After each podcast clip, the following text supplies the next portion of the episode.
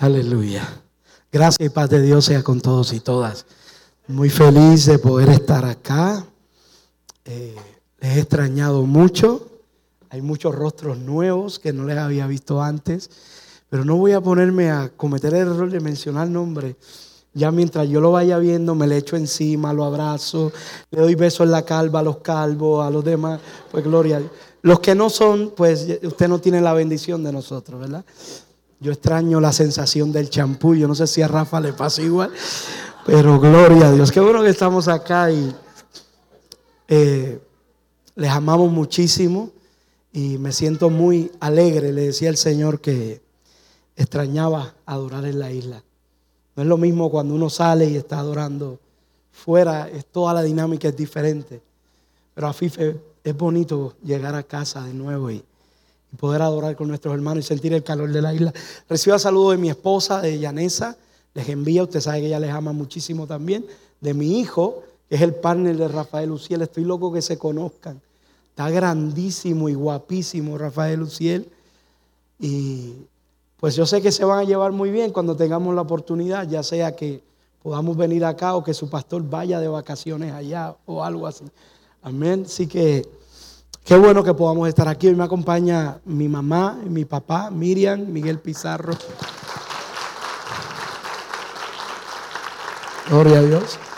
Y me gustaría ir rápidamente a la escritura con ustedes. ¿Qué le parece?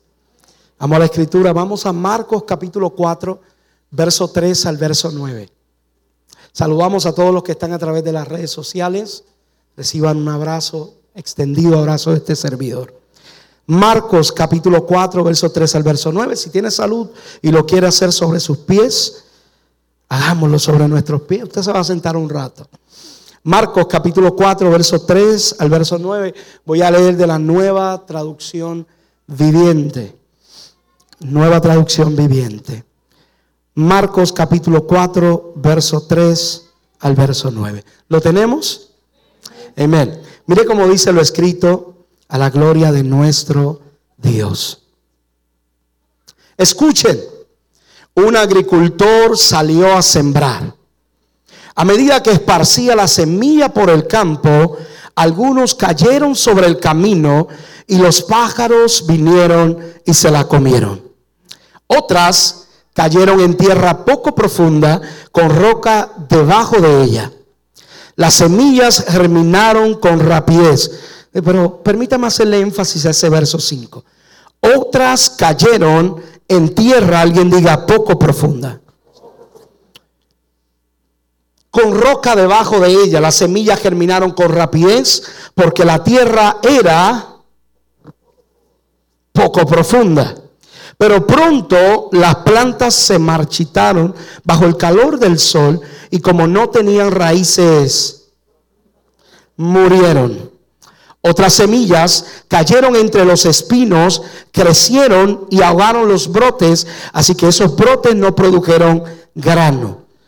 Pero otras semillas cayeron en tierra fértil y germinaron y crecieron y produjeron una cosecha que fue 30, 60 y hasta 100 veces más numerosa de lo que se había sembrado. Luego les dijo, el que tenga oídos para oír, que escuche y entienda. Yo quiero usar como tema de enseñanza la expresión profundo, profundo. Acompáñeme a orar, tenga la gentileza. ¿Se pone de acuerdo conmigo? Póngase de acuerdo conmigo. Póngase de acuerdo conmigo. Si puede, tóquele el hombro al que le queda a un lado. Creo fielmente en lo que establece Mateo capítulo 18, que si dos se pusieren de acuerdo sobre alguna cosa, y oraren al Padre, les será hecho. Han habido oraciones en acuerdo aquí. Quiero solamente hacerme parte de esa oración públicamente. Padre, gracias. Gracias por tu presencia, por el honor que me brindas de hablar tu palabra delante de tus hijos. Pero con humildad y reverencia delante de ti, reconozco delante de tus hijos, amigo Espíritu Santo, dependo de ti. Sin ti sería solamente comunicar información. No vale la pena sin ti, Espíritu Santo. Gracias por la oportunidad que nos brindas, Por favor, abre nuestros corazones para recibir todo. Compártenos los secretos del Padre a nuestros corazones. Y que ese compartir tuyo brinde dirección. Brinde dirección a nuestro criterio, a nuestra responsabilidad en el uso de escoger. Brinde también, Padre amado, nutra, nutra nuestra responsabilidad de discernir. Y a la misma vez, Padre, seamos orientados, confrontados y levantados. Y podamos decir que hemos tenido un encuentro cara a cara contigo. En el nombre de Jesús te doy las gracias, Padre. Amén y amén. Puede sentarse en la presencia del Señor. Pero como siempre me gusta hacer, y si usted me conoce, sabe que lo hago, dígale a alguien, si no fuera por ti, yo sería el más lindo en este lugar. Vamos, dígaselo con fe. Aleluya. ¿Quién está arriba en mí? Ese es Ray. Ay, mi brother. ¿Tienen la imagen? ¿Se la compartieron la imagen? ¿Puedes ponérmela, por favor? Un abrazo, campeón, desde acá. ¿Le gusta esa imagen? ¿Qué le parece un sushi de ese pez? Algunos me están mirando. No. Mire, eso que usted ve ahí en pantalla se llama, se le conoce como el pez sin cara. El pez sin cara habita en las aguas de Australia y hay una historia muy peculiar que me encontré en un estudio que hizo un biólogo marino. Y la historia era que el pez sin cara tiene una habilidad y la habilidad del pez sin cara solamente se da en una estación del agua. El pez sin cara tiene la capacidad de subir a la superficie pero su hábitat regular es en aguas profundas. Ahora, lo que más me llamó la atención de este biólogo marino fue lo siguiente, y es que el biólogo señala, el pez sin cara cerca de la superficie es indefenso, pero en aguas profundas es indestructible. Eso me llamó mucho la atención. Cerca de la superficie es vulnerable, pero en aguas profundas es imbatible. Todos los contrincantes que tratan de enfrentarse al pez sin cara en aguas profundas terminan derrotados por el pez sin cara. A mí me resultó muy interesante lo que estaba estructurando y presentando acerca del pez sin cara. El pez sin cara no tiene tanto tiempo que lo descubrieron por su hábitat, por donde habita. No tiene tantos años de haber sido descubierto. Ahora, me llamó la atención este aspecto. Cómo este tipo de pez, estando cerca de la superficie, se vuelve vulnerable y cómo se vuelve alguien invencible o algo invencible cuando llega a aguas profundas. Una de las explicaciones que da el biólogo marino es que su capacidad, su oxigenación es mayor cuando está en aguas profundas que cuando está cerca de la superficie. Ahora, qué curioso es que para el pez sin cara, la mejor forma de enfrentar a sus adversarios no es cerca de la superficie, no es habitando en la superficie o cerca de la superficie, es teniendo hábitat en aguas profundas. Si algo puedo señalar es que podemos aprender una importante lección de la existencia del pez sin cara. Y es que existen desventajas en llevar una vida que no una vida que sea superficial o simplista. Existen desventajas en no conocer nuestras profundidades. ¿Usted me ayuda con algo? Dígale a alguien, es importante que conozcas tus profundidades. Entonces, una de las formas, una de las formas de tener dirección es sabiendo, conociendo bien las profundidades. Hay profundidades en nosotros que debemos abarcar. Ahora, debemos saber que uno de los aspectos más importantes es conocer y abordar nuestros dilemas no con simplicidad, sino con profundidad. Note conmigo algo.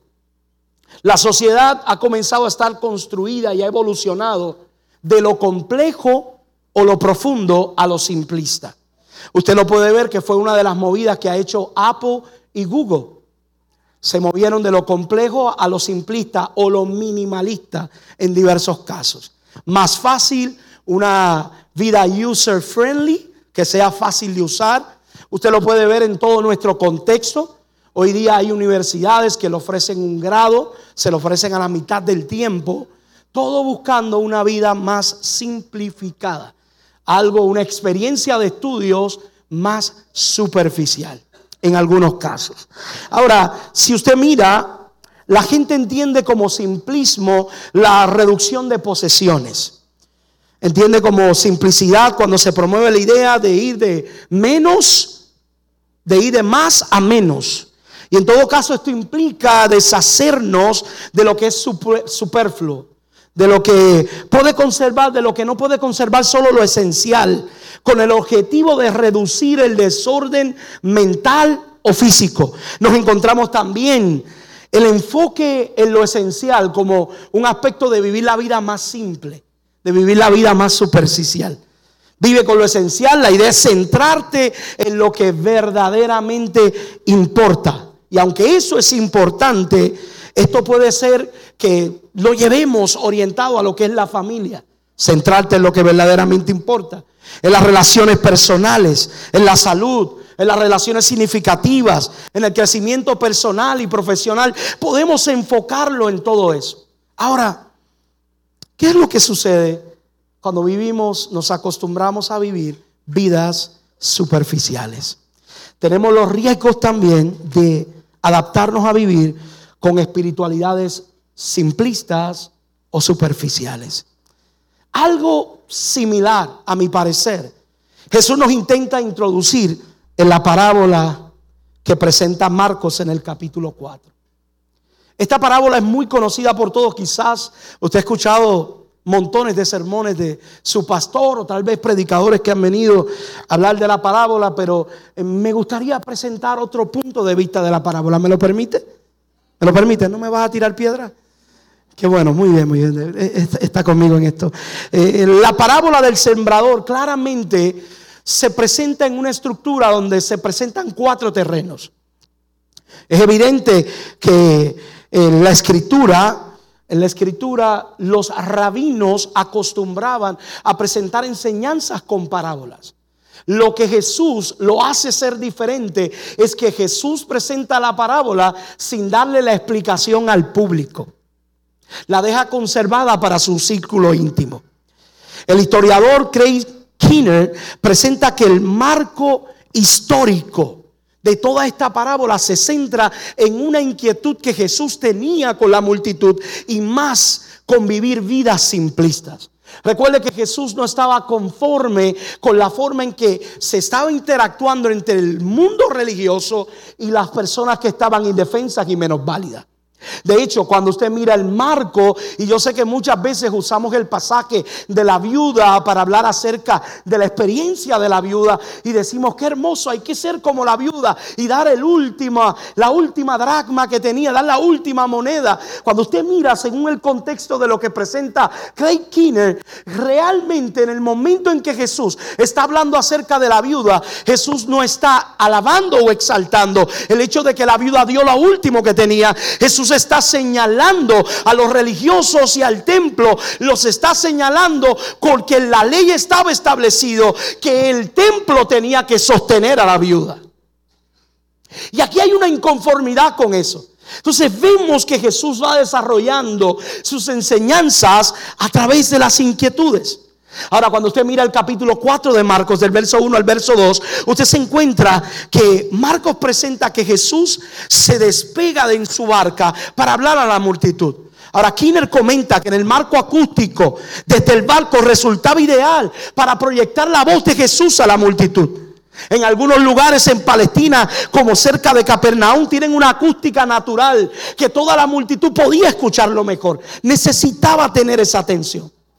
Los rabinos comúnmente enseñaban con estas parábolas, pero Jesús no iba a enseñar como un rabino común. Aunque sabemos que a primera mano los cuatro terrenos que, que habla Jesús en la parábola representan el corazón. Cuando Jesús habla a primera mano del camino en el verso 4. Luego habla de las piedras en el verso 5 y verso 6. Los espinos en el verso 7. Y luego la, buena tierra. Y en el verso 8 simbolizan diversos estados del corazón humano. Esto expone implícitamente una preocupación de Jesús. Como algo que queda desenfocado en un retrato. Como algo que queda desenfocado en un retrato. En el fondo. Cada parábola de Jesús surgía como una respuesta a una inquietud específica. Si algo puedo establecer es que encontramos en esta parábola varios términos que coinciden el uno con el otro. Varios términos o un término que se repite más de una vez. Y es el término profundo. Diga conmigo, profundidad. Se puedo mirar yo sin temor a errar que Jesús estaba inquieto y véalo conmigo desde otra perspectiva. La primera perspectiva es que está hablando de la semilla como el Evangelio y la tierra como la condición o estado del corazón. Pero déme la oportunidad de mirar una segunda perspectiva, partiendo de lo que presenta la nueva traducción viviente. Vea conmigo ahí el momento donde Jesús constantemente repite, la semilla le faltaba profundidad. Creció una pequeña hortaliza, pero le faltaba profundidad. Ahora, cabe señalar que puede haber un crecimiento en una persona, pero este crecimiento puede surgir siendo superficial. O sea, y cuando un crecimiento superficial tiende a ser un crecimiento sin fruto. Por eso quiero establecer ante ustedes que para recibir el don de la gracia de la salvación, para recibirlo, usted no necesita ser profundo. Pero para mantenerlo y cuidarlo, sí. Yo te lo voy a repetir otra vez y lo voy a entregar a tu corazón. Para recibir el don de la salvación, usted no necesita ser profundo. La superficialidad tiende a ser, no tiende a ser un problema. Pero para mantenerlo y cuidarlo, sí necesita ser profundo. Leoín, ¿cómo tú puedes sostener eso a través de la escritura? Claramente, el escritor nos dice, cuida tu salvación con temor y temblor. Y si hay que cuidarla, es porque esta se puede. Lo dijo usted, no lo dije yo.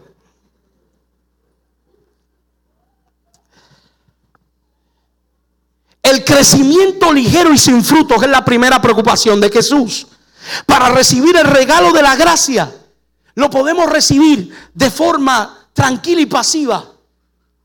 Pero para usted conservar y cuidar esto, tiene que tener profundidad. Ahora, veo dos preocupaciones de Jesús. Alguien diga conmigo, dos inquietudes de Jesús. Número uno, Jesús se inquieta por el crecimiento superficial sin dar frutos.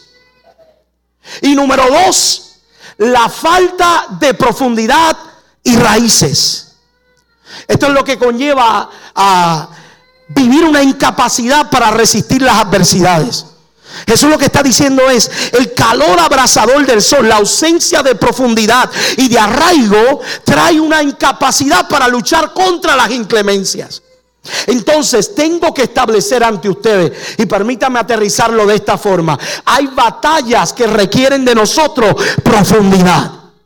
Yo te lo voy a volver a declarar. Gracias por los de este lado que sonrieron y atendieron. Señor, voy con estos que me dan más cariño. Mira, ahí se están sonriendo. Hay batallas que requieren profundidad.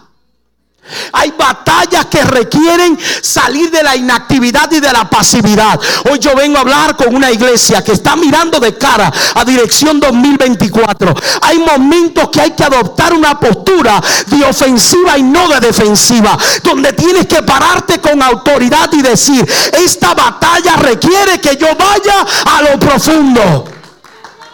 Es lo que he comenzado, lo que miraba del pez sin cara. El pez sin cara, según lo que presentó el biólogo, en aguas superficiales es inofensivo, pero en profundidades es peligroso. Vamos, mira a alguien, míralo, míralo, míralo y dile, en lo profundo tú eres peligroso. Vamos, vamos, vamos, con autoridad. Pero ponle cara así de, de matón de siete barrios, ponle cara. En lo profundo tú eres peligrosa, en lo profundo, en lo profundo tú eres peligroso, en lo profundo, en lo profundo tú eres peligroso, en lo profundo, en lo profundo tú eres peligroso, en lo profundo, en lo profundo, en lo profundo tú eres peligroso. Si algo yo me voy a llevar en este año y de este retiro es que lo sepa el infierno, que lo sepa las tinieblas. Mi vida y mi relación con Dios no será superficial. Que se prepare este año porque vivimos profundo. ¿Qué mejor forma de recibir dirección que hacer de las profundidades en Dios nuestro hábitat? No vivir conformes con los friendly users. Usted sabe que hay veces que hay, personas que quieren vivir una fe friendly user. Sencillo. Sin muchos matices. Y usted dice, Jesús no era complicado, le bien. Pero mire, mire qué complejo que si usted va a Mateo capítulo 13, la gente se quejaba porque Jesús decía las parábolas y no se las explicaba. Entonces Jesús era práctico cuando quería ser práctico y complicado cuando... O sea, hay momentos donde claramente el escritor dice, Él se esconde para provocarte hambre donde Él dice, no, no va a ser como en tus comienzos, que todo lo conseguía fácil. No va a ser como en tus comienzos, que rápido, que necesitabas que yo cambiara algo y restaurara algo en tu vida. Yo respondía rápido a la oración. Hay momentos donde no respondo tan rápido. Y el escritor Isaías explica esto de esta forma. Hice que tuvieran sed, que no les di agua en el desierto para provocarles a sed y no tuvieron sed. Entonces hay momentos donde Dios dice, si tu vida ya ha avanzado, yo no puedo tratarla como cuando comenzaste. Ahora yo tengo que tratar contigo buscando oportunidades para invitarte a lo profundo. Leoín, ¿a qué tú te refieres con lo profundo? Quizás usted solamente piensa en lo genérico que decimos en nuestra iglesia, en nuestras iglesias acerca de lo que es la vida de oración, la vida de ayuno. Y eso es parte de lo que estoy hablando. Pero también hablo las profundidades de nosotros conocerlas y entrar a ellas con Dios. Hay profundidades en el alma y hay heridas ocultas que no hemos permitido que Dios entre a profundidad con nosotros. Mire, ¿sabe cuántas personas tienen temores de que le suceda lo mismo que ayer? Que les vuelva a repetir la historia. Y a veces se limitan a sí mismos. No, yo voy a estar aquí, pero a mí déjame en una silla. No, yo estoy acá. Y tienen tantos dones y talentos. Tantos dones y talentos. Y por una experiencia del pasado, es que a mí me hirió un pastor, es que a mí me hirió alguien, es que alguien no supo comprenderme. Y no han dejado que Dios entre a lo profundo con ellos y comienza a tratar lo que necesita tratar. Entonces, Jesús se preocupa y señala, hay riesgos en vivir vidas superficiales y sin resultados profundos. Pero Jesús también señala la necesidad de vivir profundidad. En la actualidad la superficialidad se ha convertido en un riesgo considerable, especialmente en lo que respecta a las relaciones y compromisos profundos, vivir únicamente para los domingos de culto, sin dedicarse a explorar y comprender en profundidad qué Dios, qué encuentro Dios puede tener contigo día a día.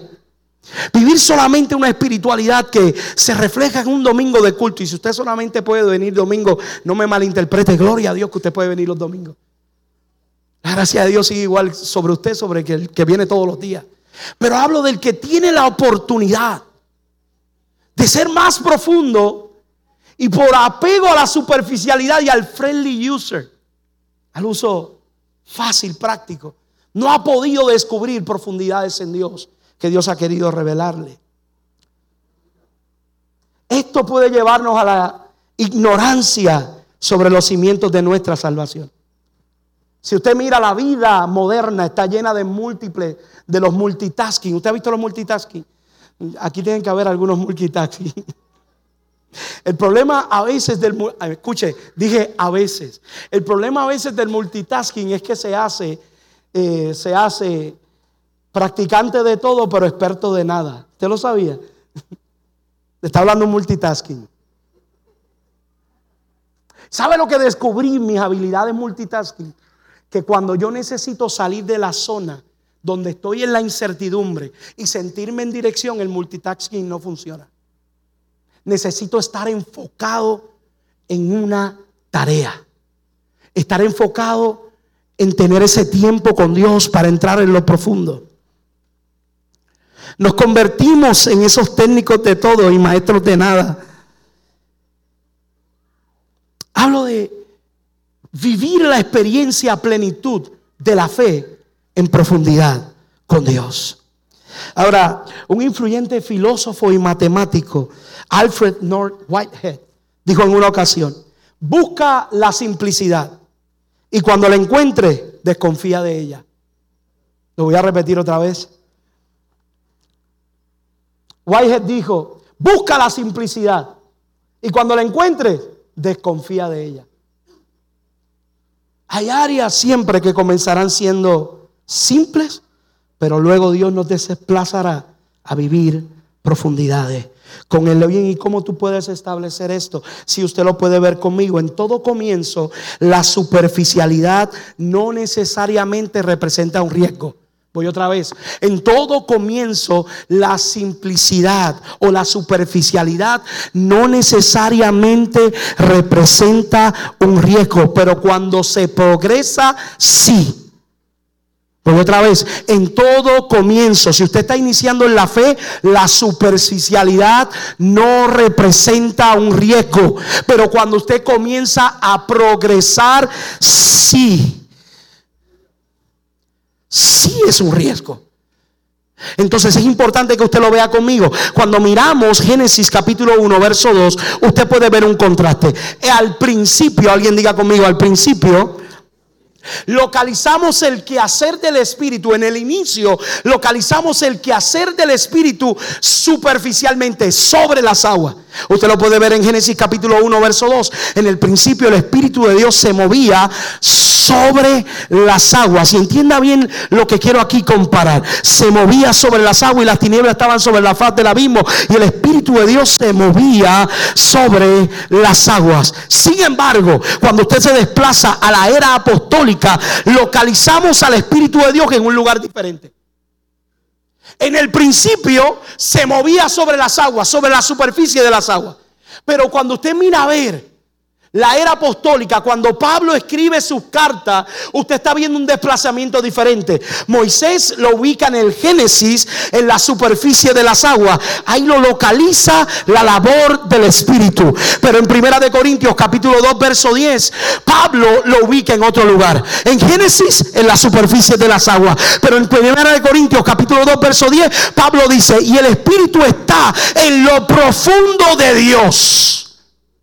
En el principio lo ubica sobre la superficie, pero luego en el progreso, en la era apostólica, Pablo tiene que decir, pero Dios nos la reveló a nosotros por el Espíritu, porque el Espíritu todo lo escudriña, aún lo profundo de Dios. Al principio está sobre, en la era apostólica lo encontramos en lo profundo. En tus comienzos, el Espíritu de Dios va a trabajar con las áreas superficiales de tu vida, pero te garantizo que si en esta temporada tú le dices, Espíritu Santo, yo no quiero límites para tratar contigo. Entra en lo profundo, entra, entra, entra en lo profundo de mi vida. Siempre Él tendrá un movimiento progresivo para entrar contigo en lo profundo. ¿Sabes por qué? Pregúntame por qué. Eh, eh, claramente en tu comienzo tus batallas eran superficiales, pero ahora son más profundas. Y como el pez sin cara, resulta que nosotros batallamos mejor cuando estamos en profundidades. Damos nuestra mejor batalla en profundidades. Bien, pero ¿de qué estás hablando? Sí, mire, la consejería, y usted va a tener momentos de consejería con su pastor y con el cuerpo de consejeros que tengan en la iglesia. La consejería es buena y es productiva, pero hay momentos donde la consejería no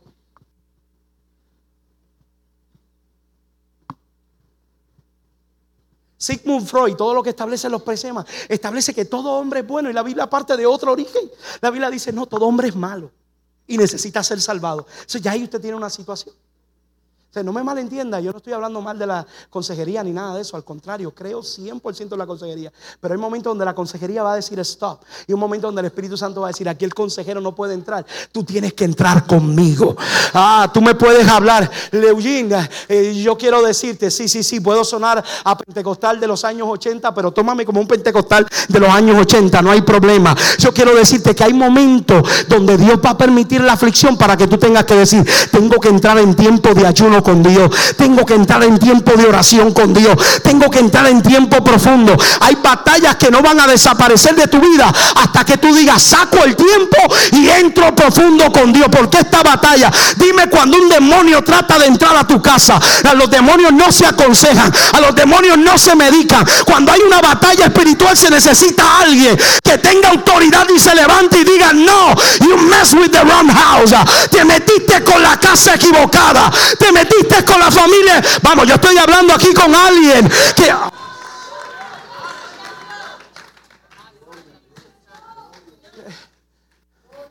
Hay momentos que hay que dejar nuestro ahí bendito puertorriqueño. Nunca me olvido, en una ocasión un hermano eh, fue y me dijo, Leugín, tengo una lucha espiritual muy grande. sí. Me dijo, por favor, vamos a entrar en unos días de ayuno. Vamos a entrar en los días de ayuno, no hay problema. Entramos en el primer día de ayuno. Era a las 9 de la mañana y la persona no llegaba. Y yo estaba ayunando por el problema de él.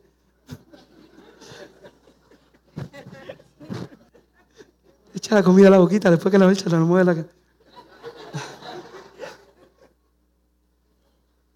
10, 11 de la mañana. Y yo, bueno, me voy. Yo vivía aquí en Puerto Rico para ese entonces.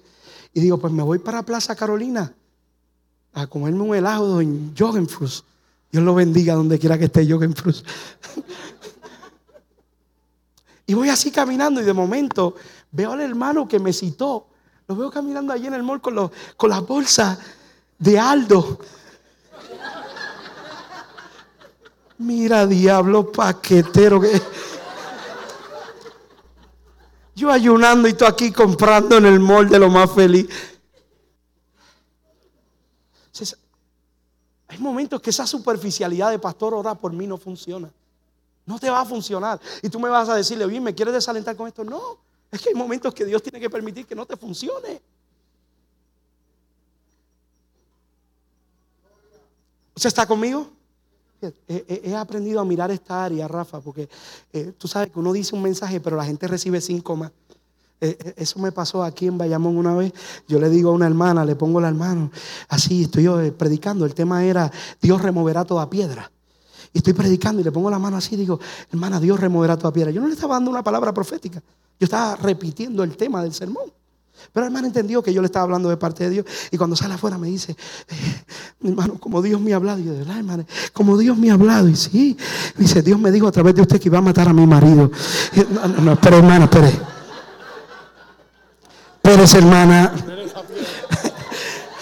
Pérez, ¿dónde está el pastor suyo? Déjeme buscarlo. Yo no le he profetizado a ella nada de eso. Ay, que usted dijo que Dios iba a remover piedra y mi piedra es mi marido, así que. Valga la aclaración, ¿verdad? Vale la aclaración. la aclaración. Mire, si usted tiene necesidad de acercarse a la pastoral, usted se acerca. No es lo que estoy diciendo. No es que esté mal que usted se acerque a pastor, ore por mí. Pero estoy hablando de que hay momentos en que tu vida, tu temporada, exige profundidad. Exige que no estés cómodo. Exige que te salgas de tu zona de confort. Que comiences a hacer cosas en el espíritu que no hacías. Que si vas a acercarte para preguntar a Fife, ¿cómo puedo yo eh, eh, eh, entrar en días de ayuno? ¿Cómo puedo tomar para manejar esto que está pasando en mi vida? No solamente para decir, ora por mí a Fife o dame un consejo que necesito. Hay momentos que Dios no va a darte dirección a través de la voz profética para que tú hagas lo necesario y dejes de vivir de espiritualidades prestadas y comiences a decirle a Dios, quiero que trates conmigo, quiero que hables conmigo, voy a encerrarme contigo en el cuarto profundo para que tú me hables. Sí, Señor, gracias porque usas a los profetas. Gracias porque levanta gente para darme palabra. Pero yo quiero, yo no soy como ese pueblo de Israel que le decía a Moisés, sé tú el intermediario mientras había un Dios clamando desde las alturas. Sube al pueblo porque yo quiero hablar con él. No, yo no soy como ese pueblo. Anhelo escuchar tu voz día tras día. Anhelo escuchar. Anhelo escuchar tu. Hablo de profundidades. Aquí en Génesis claramente el Espíritu, eh, Génesis presenta al Espíritu en la superficie de las aguas, pero en el tiempo donde hubo un progreso, cuando empieza la era apostólica, en 1 de Corintios 2.10 Pablo tiene que presentarlo en lo profundo de Dios. En el principio sobre, en la era apostólica en lo profundo. Al principio estaba sobre la superficie, pero Pablo en su época lo encuentra en lo profundo de Dios. En la superficie de la tierra con relación a lo eh, es donde todo tenía que ser descubierto. Pero con relación a Dios, Él busca lo profundo. Me, me, alegra que Pablo siga abundando en esto. Y en Romanos capítulo 11, verso 33, Él tiene que exclamar, oh profundidad de la riqueza y de la sabiduría del conocimiento de Dios. Y tiene que volver a presentarnos la, la profundidad de la riqueza. Tiene que volver a presentarnos algo de Dios que solamente se encuentra en lo profundo.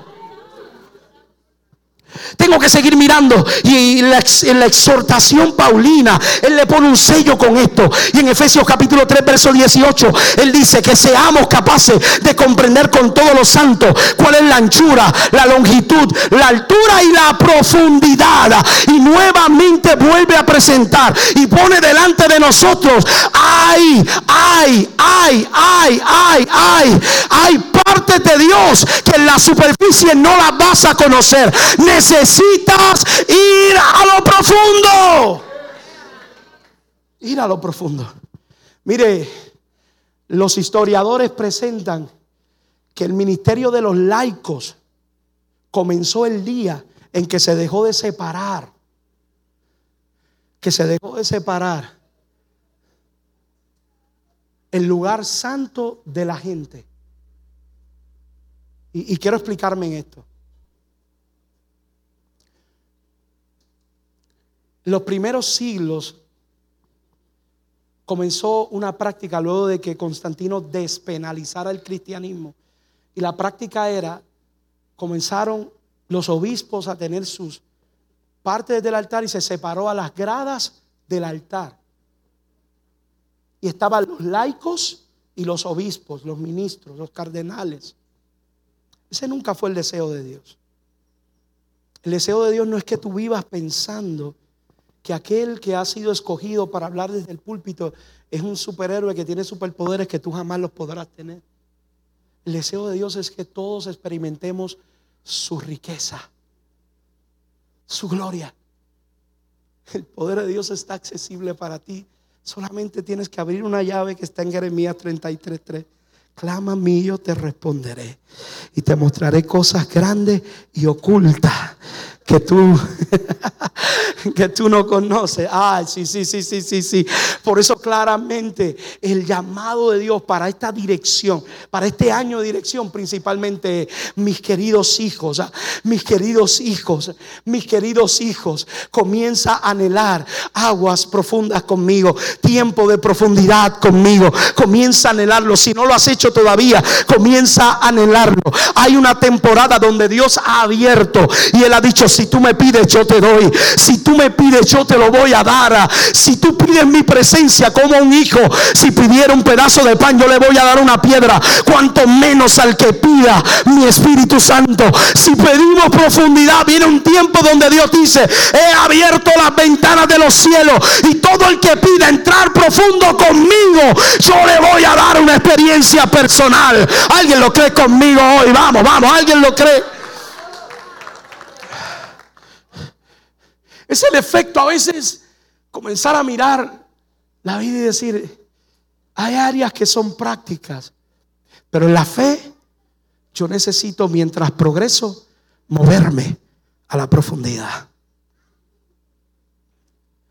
Jesús me ayudó a entender esto. Yo estaba mirando este texto donde Jesús se para frente al mar. Mateo capítulo 8, Jesús se para frente al mar y, y, está en la barca y estaba todo agitado. Usted conoce la historia. Había tempestad. Y hubo algo que cautivó mi atención y, y, esto es fuera de la exégesis bíblica. Comencé a hacerle una pregunta al Señor y hay momentos que hay textos que te van a traer enseñanzas que no necesariamente están dentro del ejercicio exegético. Pero hay enseñanzas que se van a desprender para tu vida en ese momento. ¿Cuántos saben que la palabra de Dios trasciende los tiempos? Estaba en el ayer, opera contigo en el presente y un texto que lo entendiste hoy de una forma, mañana lo entiendes de otra. Porque el Espíritu de Dios lo aplica a tu contexto, a lo que estás viviendo en ese momento. Y particularmente este texto me llamó mucho la atención. Y aunque puede ser práctico, sencillamente Jesús primero le dio la orden al viento y luego se la dio al mar. Pero hubo algo de aquí y Dios permite que te ilumines. Y cuando miras el texto te ilumines con una intención, traerte una enseñanza.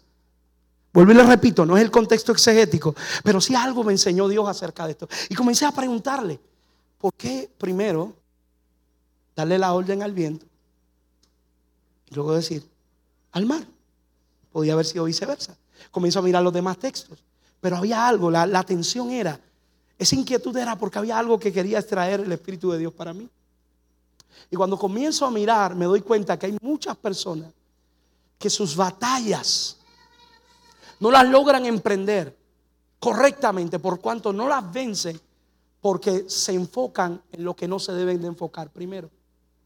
Entonces Jesús dice, viento calla y enmudece y el, la tierra, en el mar se hizo bonanza. O sea, una de las cosas le preguntaba yo al Espíritu de Dios, Señor, ¿y qué me quieres traer con esto? ¿Qué me quieres hablar con esto? ¿Qué quieres hablar a mi corazón con esto de este texto? Y, era como si la voz del Espíritu Santo hablara en mi interior y comenzaba eh, esa inquietud y de momento aparece esa explicación a mí del texto. Y es que si primero tú no atiendes lo que no se ve, no vas a ver resultados en lo que se ve. Voy otra vez contigo. Si primero no atiendes lo que no se ve, no vas a ver resultados en lo que... Por eso él dice primero, viento calla, que es lo que no se ve. Luego mar. Gracias hermana, porque usted lo recibe con usted predico hasta las 3 de la mañana, feliz y contento. Ahora se lo voy a entregar a alguien más a ver si lo encuentra conmigo. Eh, ¿Sabe cuál es el problema? Que a veces tenemos un problema y no vamos al especialista correcto. Mi querida hermana, si usted tiene problema con la electricidad, ¿a quién usted llama? Al electricista. Si tiene un problema con el carro, ¿a quién llama? Al mecánico. Yo, estoy en un área que hay muchos mexicanos y salvadoreños, decimos al reparador. Usted llama al mecánico o al reparador. Si usted eh, tiene problemas eh, con algún asunto de plomería, ¿quién usted llama? Al plomero decimos aquí, allá dicen al fontanero. Usted llamaría al fontanero. Ahora, si usted tiene un problema médico, ¿a quién usted llama? Al doctor, ¿verdad que sí? Eh, ¿Y por qué cuando tenemos un problema vamos al especialista incorrecto? ¿Por qué cuando el problema es del alma tratamos de resolverlo con cosas humanas? Si el problema es del alma, el único que sabe resolverlo se llama no, no, no, usted tiene que estar conmigo en esto claramente. Usted tiene que estar conmigo en esto claramente. Hay momentos donde requiere de usted que usted diga, no, yo voy a atender las cosas como se tienen que atender. Hay problemas en casa, lo llevaste ya al psicólogo, lo llevaste ya y lo atendió un profesional de la conducta humana, de la salud, ya lo atendió, hizo todo lo que tenía que hacer con tu hijo. Si acabó ya el tiempo de tú cumplir con esa responsabilidad, viene, ahora este hijo mío va a mi rodilla, me van a encontrar orando me van a encontrar orando por mi casa, por mi familia. Ya fui a consejero por el matrimonio. Atendieron el matrimonio consejero. Excelente, ya cumplí con mi responsabilidad humana. Ahora me encuentran de rodillas por mi casa y por mi... Alguien sabe. Yo, yo tengo que tener algunos intercesores aquí conmigo hoy. Me encuentran de rodillas por mi casa. ¿Quieres dirección? Dirección, dirección, dirección. Dios te dice, la dirección te la voy a dar pero no como tú la esperas. Te la voy a dar con una invitación a la profundo. Allí voy a hablar contigo. Allí te voy a mostrar. Allí voy a fortalecer lo que necesitas que fortalezca. De bien, esto del pez sin cara y todo este revuelo y el invento que tú tienes ahí, medio raro, y me pusiste esa foto que casi devuelvo aquí en la silla. Que, es lo que tú.? Eh, eh, eh, yo quiero que usted sepa que esto es un principio que Jesús lo practicaba. Principio muy especial. Los momentos más duros de Jesús. Si usted mira Mateo capítulo 26, verso 40 y verso 41, fue en profundidades con el Padre. Invitó a los discípulos. Por eso usted puede ver Efesios 4, 7 al 10. Señala que Jesús descendió a lo profundo para ascender y llevar cautiva la cautividad y dar dones a los hombres. Jesús fue sembrado como semilla en su muerte en las profundidades y un nuevo cuerpo resucitó. Esta es la metáfora que Pablo presenta. Es necesario ser sembrado en lo profundo para ver lo que Dios hará nacer en nuestra vida. Scott Fitzgerald dijo en una ocasión, la vida es mucho más exitosamente vista desde una ventana. La vida es mucho más exitosamente vista desde una ventana. Él estaba siendo sarcástico. Desde la superficialidad, todo parece estar bien, pero se necesita llegar a profundidad. ¿Qué áreas profundas no has descubierto entre Dios y tu persona todavía que Él quiere que las descubras en este año? Tal vez hay un escritor dentro de ti que todavía no lo has descubierto. Y Dios te dice, entra a profundidades conmigo. Quizás hay un intercesor que no lo has descubierto. Y dentro de ti, Dios quiere despertar a ese intercesor. Quizás dentro de ti necesitas entrar a ese lugar profundo. Me gusta como la versión interlineal presenta el Mateo capítulo 6, verso 6. Mateo capítulo 6, verso 6, en la versión del 60, dice claramente, mas tú cuando ores, ora a tu Padre en lo secreto, y tu Padre que te ve en lo secreto, te recompensará en lo público. ¿Usted lo ha leído eso? ¿Lo ha escuchado? ¿Lo ha leído? ¿Verdad que dice así? Pues yo quiero que usted sepa que en el griego interlineal, cuando usted lo lee, es diferente. Dice, mas tú cuando ores, entra dentro de ti y cerrada la puerta, tu Padre te hablará y Él lo manifestará en público. Eso es transliterado. Transliterado es así, que usted lo puede entender básicamente. Ahora, ¿qué me presenta Mateo capítulo 6, verso 6 realmente? Mateo capítulo 6, verso 6 realmente lo que me habla es, más que usted entrar en la moda de cuando vio la película de War Room y ahora usted tuvo la fiebre, hizo un cuarto en su casa y lo decoró, le puso pesos bíblicos por todos lados, lo pintó y eso está chévere, qué bueno, qué bueno que usted lo hizo. Pero Mateo capítulo 6, verso 6 presenta algo más profundo. Alguien diga conmigo profundo.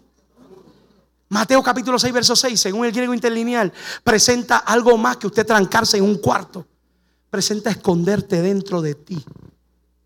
Y profundizar dentro de ti con Dios es decirle a Dios, entra en las áreas que yo tengo inexploradas. Entra en lo que yo no le abro a la gente. Entra ahí conmigo. Libra esa batalla conmigo. Entra en el carácter que yo no cedo. En las preguntas que todavía tengo que tú no las has contestado.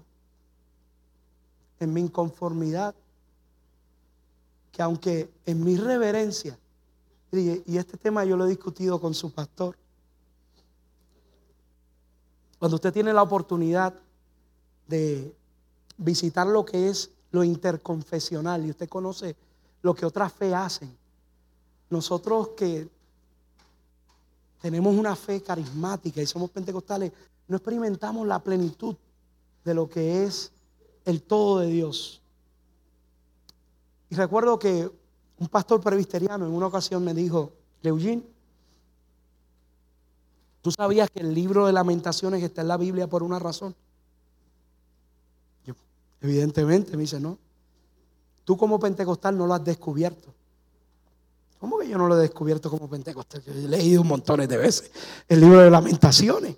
He tenido la oportunidad, Yanir, y yo me he sentado a leer lamentaciones, he sacado sermones de ahí. No, no lo has descubierto. Lamentaciones es el único libro donde Dios deja al hombre lamentarse. Ahora, ¿sabes qué es lo que pasa acá entre tú y yo, Yaniri? Nuestra tradición de fe nos dice, el creyente tiene que estar en victoria todo el tiempo. Tiene que, ¿Cómo tú estás? Ah, bendecido, en victoria, hermano. Tienes que tirarte los pasitos pentecostales. Vaya, Pero Dios permite que Lamentaciones esté ahí para decirnos, it's okay que tengas momentos de inconformidad en tu corazón. It's okay. Y pasa a explicarnos lo que es el temor reverente. En nuestro libro, Cárcel de los Sentimientos, yo hago una explicación de lo que es la queja reverente. Y entro en el libro de lamentaciones. ¿Y sabes qué descubrí, Yaniri? Que tenemos muchos creyentes que no han dejado que lo que tienen adentro, Dios profundice con ellos. No han llorado libremente en la presencia de Dios. No se han atrevido a decirle, no entiendo lo que estás haciendo. No entiendo por qué permitiste esto. ¿Por qué? Porque hay sermones que hemos estado recibiendo siempre que nos dicen, no, el cristiano no pregunta por qué. ¿Quién le dijo a usted eso? Si es un Dios relacional, un Dios que te quiere tratar como un amigo, esa es la revelación completa. Dios dijo, yo no quiero que tú te quedes en la mentalidad de un Dios que está arriba mientras el hombre está en el llano. Y surge el momento donde Jesús se manifiesta en carne, Manuel Dios con nosotros, solamente para Dios decir, ya no estoy desde allá, ahora estoy con ustedes. Y me voy, pero no los voy a dejar huérfanos. Le voy a dejar a mi Espíritu Santo que estará con ustedes hasta él. Pero él dice, yo quiero ir profundo. Quiero estar ahí. Vamos a tratar con lo que no se ve a simple vista. Porque hay batallas que para librarlas no las puedes librar en la superficie. Tienes que librarlas en aguas profundas. Simplifica tus compromisos técnicos. Sin embargo, profundiza en tu oración. Vive sin apego al ostentoso de las riquezas deshonestas de este mundo pero desea la riqueza del alma y una comprensión elevada en tu espíritu. Creo en la grandeza de lo que Dios quiere hacer, pero la dirección viene este año, pero te será entregada en profundidades con Dios. Alguien puede decir conmigo, Señor, yo acepto esa invitación. Vamos, alguien la acepta conmigo mientras se va poniendo sobre sus pies. Alguien que diga conmigo, yo acepto esa invitación. Vamos, alguien que lo reciba conmigo en su asiento y diga, acepto esa invitación. Yo he sentido ese llamado, yo he escuchado su voz plena, invitándome a profundidades con Él. Y mientras vas declarando con tus labios que aceptas esa invitación, ¿qué tal si oramos juntos? Todo aquel que diga, esta palabra de hoy es mía yo te invito a que salgas de tu asiento y corras conmigo a este altar. Vamos a orar juntos. Vamos a orar juntos. Sal, sal corriendo de tu asiento. Ven. Ven, ven. Se acercan los músicos, por favor.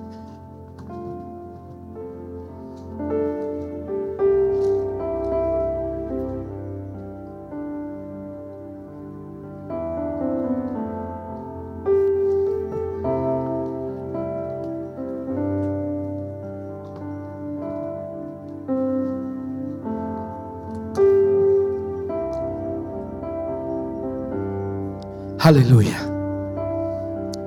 Mi alma te bendice, Jesús. Ahí donde estás, dile al Espíritu Santo, no voy a permitir que nada limite tu invitación. Que nada le estorbe. Que nada estorbe a lo que me estás invitando. Que nada estorbe a lo que estás poniendo en mi alma. Que nada estorbe lo que has estado hablando a mi corazón. Es habitual que hayan personas que hagan resoluciones a principio de año. Es habitual, es normal. Se hacen resoluciones y muchos de ustedes le dijeron al Señor, Señor, este año va a ser diferente contigo. Sé que hay cosas, y aquí es donde voy al punto que no todo el mundo dijo, sé que hay cosas que han estado estancadas por mis decisiones.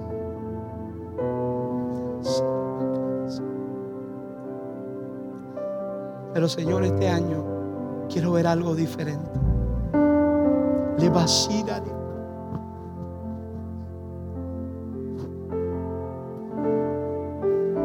Tú me diste una palabra desde jovencito. Y a veces te he preguntado por qué todavía no lo he visto, Señor. Y esa palabra persigue mi recuerdo constantemente. Ha llegado el tiempo de aceptar la invitación y decirle a Dios, voy profundo contigo. Voy a entregar todo sin reservas. Pongo mi corazón rendido ante ti, ante lo que tú quieras hacer. Te entrego mis deseos y adopto tus deseos. Es una palabra difícil y complicada, pero adopto, abrazo tus deseos. Aunque a veces van contrario a lo que yo me he presupuesto de mi vida. Aunque a veces me siento saboteado por Porque siempre terminas haciendo lo que quieres. He tratado de huir en ocasiones. Y es como le pasaba a Jeremías, un fuego en el corazón. He tratado de olvidarme de ti en ocasiones y seguir mi vida, pero siento que nací para ti. No encuentro propósito fuera de tu presencia.